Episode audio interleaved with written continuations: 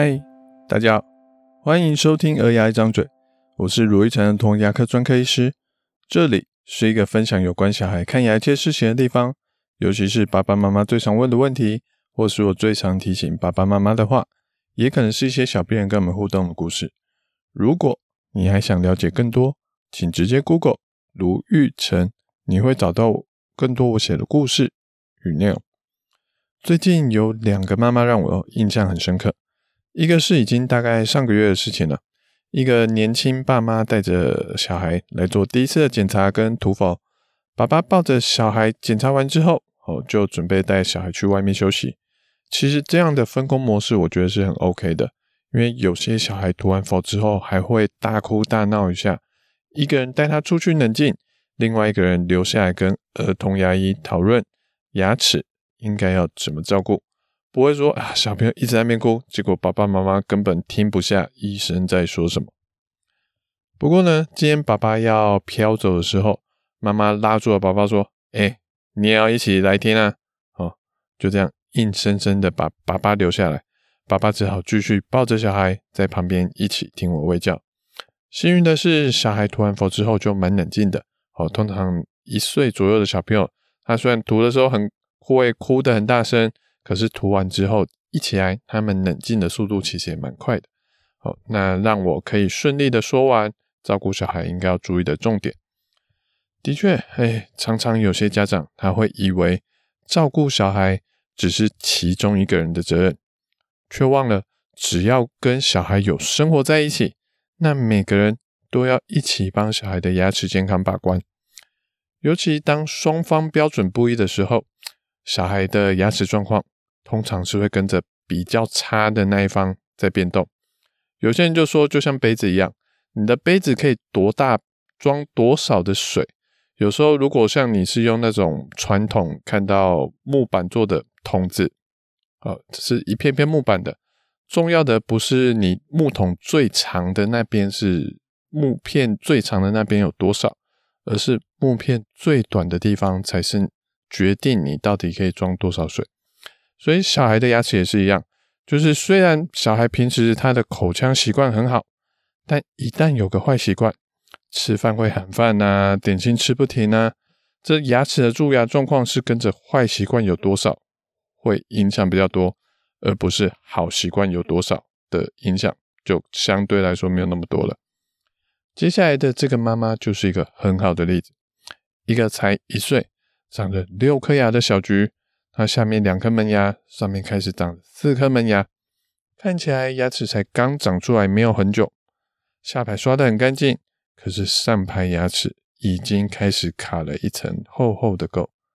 还没有蛀牙，但以这个垢的厚度，我觉得下次会不会蛀牙都还很难说。检查完牙齿之后，哎，小菊被爸爸抱去外面了，好，剩下小菊的妈妈在诊间跟我讨论牙齿的状况。因为我们初诊都会去写一个小孩健康习惯、饮食习惯的一个调查表，我就拿着小菊妈妈刚写的牙齿问卷，问妈妈说：“哎，妈妈，我看小菊刷牙的频率其实还蛮不错的，哦，那清洁状况都很好，不过他吃东西的时间跟次数好像有点久。”哎，妈妈说到这边就叹了一口气，啊，跟我说。哎，卢医师，其实我也做了很多功课哦，我上网查了很多资料呢，也是因为这样子才找到你这边来啊。我其实很怕他会蛀牙，睡前一个小时不吃东西哦，一天要刷两次牙，要用一千 ppm 的牙膏刷牙，这些我都知道啊。可是小菊他看到食物，他就会想要吃，看到我们零食柜有食物，他也要讨着吃一点。然后我们吃完饭，碗盘还没有收，小菊看到桌上有根玉米，又吵着说要吃。哦，出门前才差点就又要再给他吃一根玉米。我知道这样子不能一直让他吃东西，嘴巴有食物的时间越长，就越容易蛀牙。可是问题就是，哎，就是那个婆婆啊，那个婆婆说，哦，补牙还会换，有什么关系？哦，婆婆还说，哦，干嘛去带他涂什么佛啦？嘿，或是东西后因那给好诶啦。好，婆婆的意思就是说，涂氟只会让小朋友多哭几下，根本没什么意义啊。以前我听到这种话都会觉得很生气，好，怎么觉得怎么会有这样的人罔顾小孩的健康？现在呢，嗯，我学会放过了自己。我现在的心情，好，主要剩下两种，一个是为了这个小孩感到惋惜，也许在之后的一年、两年，就要看到他现在白白的牙齿一颗一颗的变黑啊，可惜了这个小可爱。另外一个。就是想要为这个妈妈加油的那种感觉，有点想要拍拍她肩膀的那种感觉。小菊妈妈说：“哎，她知道婆婆的想法是有问题的，可是她没有力去掀起婆媳的战争，所以就由着婆婆去对小菊的百般呵护，让小菊想吃就吃，肚子饿了随时讨食物都有东西。这大概是一个千古以来都很难解的习题。”方法其实说实在有很多，不过说实在的，就算方法再多，那也要妈妈有那个心去执行才有用啊。我们直白的说，每个人的价值观其实不太一样，还有面对的挑战也不太一样。我觉得最重要的，哎，对别人来说其实可能没有那么重要。像上礼拜我有遇到一个家长，他希望小孩可以轻松看牙，所以。愿意花几万块去让小朋友去做镇静麻醉，去睡着了去看牙齿，可是又说因为预算的考量，不希望所有蛀牙都好好的把它治疗，只想治疗看起来最严重的那两颗。我问妈妈说，我就很好奇，好，我就问说，那万一他之后那其他些的蛀牙变严重了，妈妈是要怎么做呢？妈妈是要再花几万块的费用重新麻醉一次吗？妈妈说可以啊，没有问题。哦，听到这里我就已经昏了。嗯，不是为了钱的问题吗？哦，可是每重做一次就要多花个几万块来让小孩麻醉，然后再继续一两颗牙齿的治疗，这样不是反而最贵的麻醉费用要重复个好几次吗？可是妈妈想说的还没有说完哦。因为本来他蛀的最两颗那颗牙齿要抽神经，抽完神经的牙齿，我们都会强烈建议去套个牙套把它套起来。呃，一开始我们是建议妈妈做不锈钢的牙套就可以了，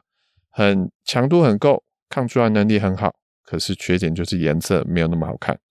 那妈妈回去跟爸爸讨论之后，他们说希望做那个陶瓷的牙套，颜色比较漂亮，可是价格是两三倍。所以同样都是钱的问题，妈妈觉得麻醉的钱不可以省，让牙齿漂亮的陶瓷假牙不能省，可是其他蛀牙的治疗却可以省。这种感觉听起来对我来说，就好像听到有个妈妈说，她愿意花几万块去买 iPhone，但觉得手机壳要一千块，好贵哦，哦就不买了的那种感觉。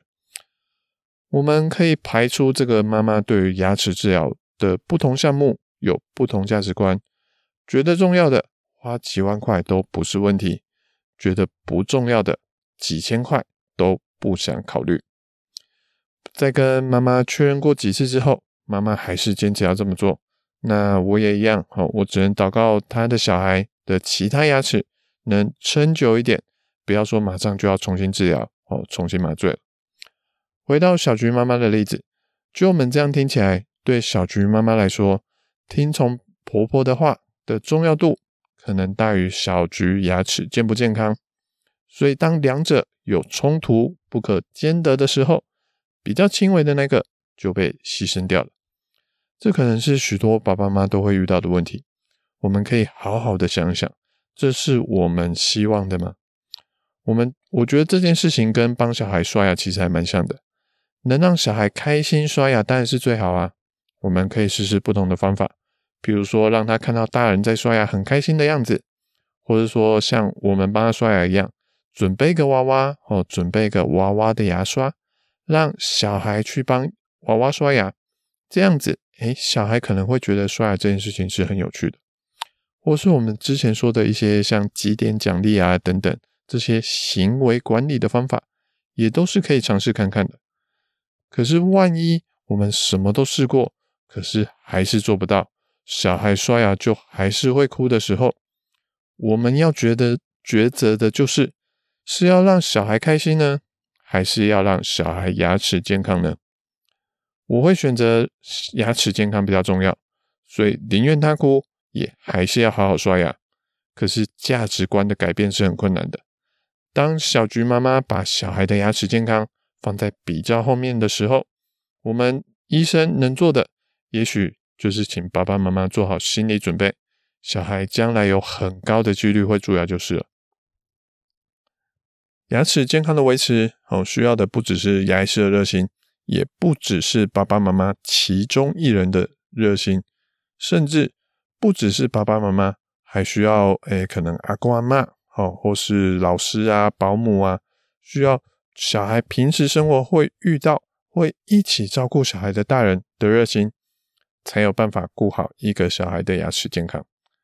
当我们放着小孩嘴巴随时有食物的时候，就是投下了小孩蛀牙也没有关系哦的同意票，这个是我们想要的吗？我自己最近也很有感受的是，好，我一直在推广豪氏牙套这种更简单、更快速的治疗蛀牙的一个方法，但我发现只有我自己一个人懂是不够的。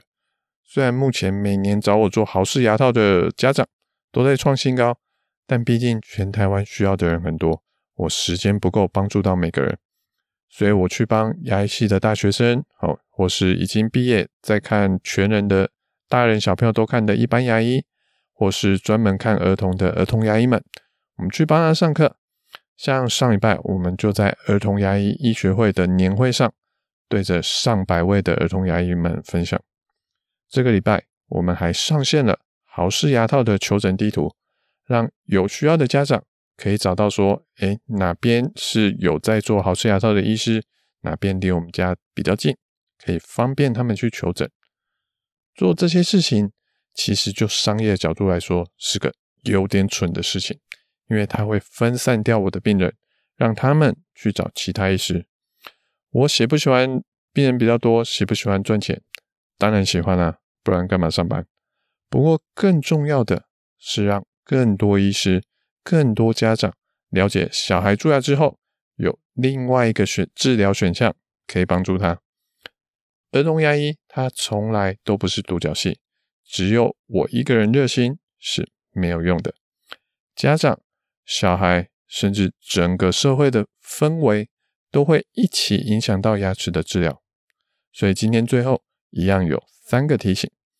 第一个提醒，带小孩看牙的时候。哪些因素会影响你照顾小孩的牙齿呢？第二个提醒，这些因素如果不能兼得，你排列的优先顺序会是什么呢？第三个提醒，儿童牙医大概三个月到六个月才会看到小孩一次，可是剩下跟爸爸妈妈甚至阿公阿嬷的相处时间，才是小孩牙齿健康或是蛀牙的重要关键。我们儿童牙医在治疗的过程是主力角色，但预防小孩不要蛀牙的方面，爸爸妈妈才是主角。希望大家都能组成最好的队伍，一起帮助小孩零蛀牙。也为了小孩的未来着想，要对那些危害小孩健康的行为投下同意或是不同意的票哦。我是卢一成儿童牙医，如果你喜欢我们这节内容，欢迎分享和给我们一点评论跟意见哦。我们下次见，拜拜。